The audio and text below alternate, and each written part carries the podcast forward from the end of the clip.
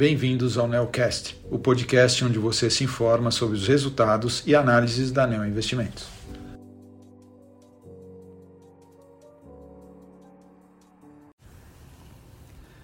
Olá, aqui quem fala é Mário Schausch, gestor do Fundo Neo Multistratégia 30, e estou aqui para conversar com vocês sobre o desempenho do fundo no mês de julho.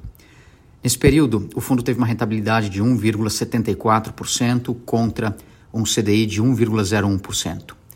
É, dividindo nosso resultado entre nossas principais estratégias, nós tivemos ganho de 0,38% em ações, sendo 0,18% em operações compradas em papéis, principalmente dos setores financeiro e de consumo, e tivemos ganho de 0,2% em operações de long short.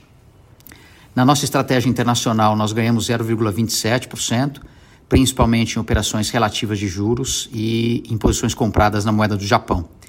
E na estratégia de juros local, nós ganhamos 0,26%, com o maior resultado vindo de operações compradas e inclinação de curva em vencimentos até dois anos.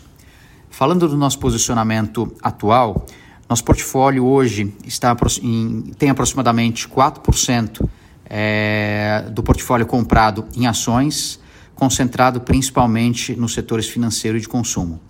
Em long short, as maiores posições também são nos setores financeiro de consumo, além de operações de estrutura de capital.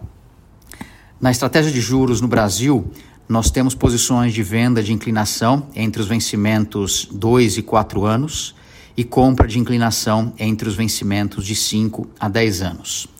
E na estratégia de juros internacional e moedas, as maiores apostas são em posições relativas de juros vendidas em taxas na Suíça e compradas na Europa e nos Estados Unidos.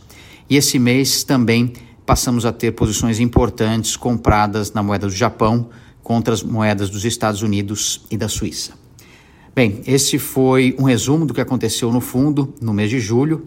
Qualquer dúvida, peço o favor de entrar em contato com a área de relacionamento com investidores da ANEL. Muito obrigado.